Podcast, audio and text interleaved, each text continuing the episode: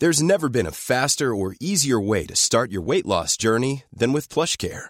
PlushCare accepts most insurance plans and gives you online access to board-certified physicians who can prescribe FDA-approved weight loss medications like Wigovi and Zepbound for those who qualify. Take charge of your health and speak with a board-certified physician about a weight loss plan that's right for you.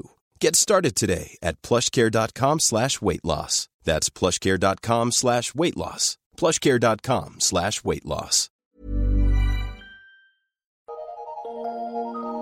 Eu sou Mário Persona e essas são as respostas que eu dei aos que me perguntaram sobre a Bíblia.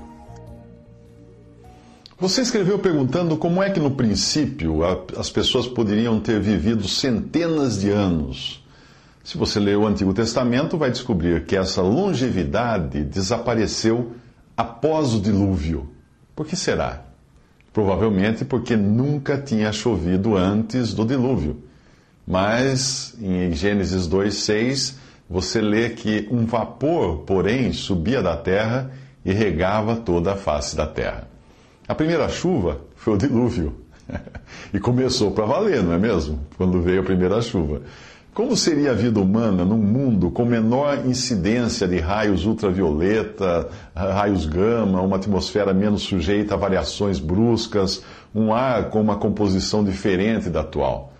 Nós sabemos que o Sol envelhece as células, a radiação solar, os diversos tipos de, de radiação solar, uh, envelhecem as células. O oxigênio também envelhece as células.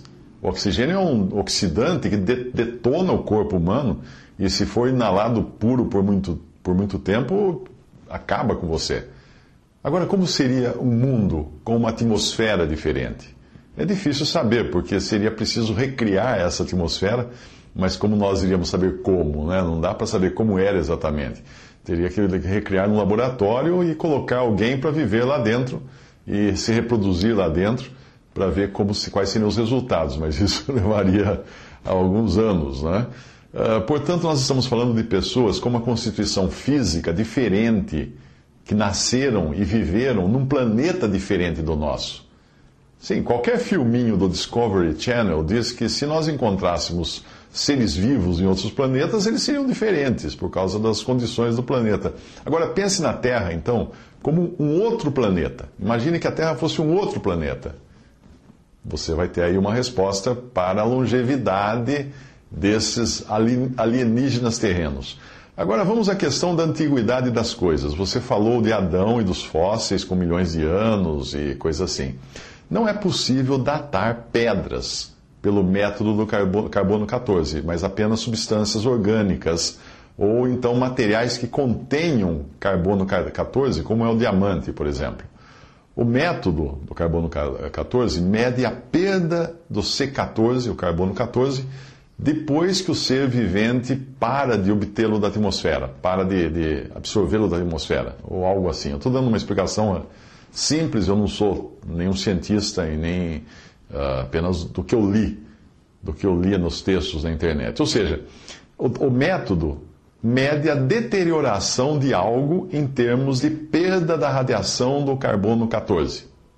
Mas como é um método empírico, isto é, ele considera os, os volumes de carbono 14 que um ser vivo obteria e perderia nas atuais condições de temperatura e pressão.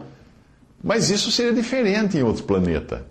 Se você tivesse um planeta com diferente atmosfera, com diferente incidência de, de, raios solares ou da estrela onde esse planeta estivesse, diferente radiação e tudo mais, você teria esse método não funcionaria como funciona na Terra nas condições atuais do século 21. Portanto, considere o mundo antediluviano, ou seja, de antes do dilúvio, como um outro planeta. E se você fizer isso, aí muita coisa vai fazer sentido para você. Aí um exercício para você também uh, pensar no assunto.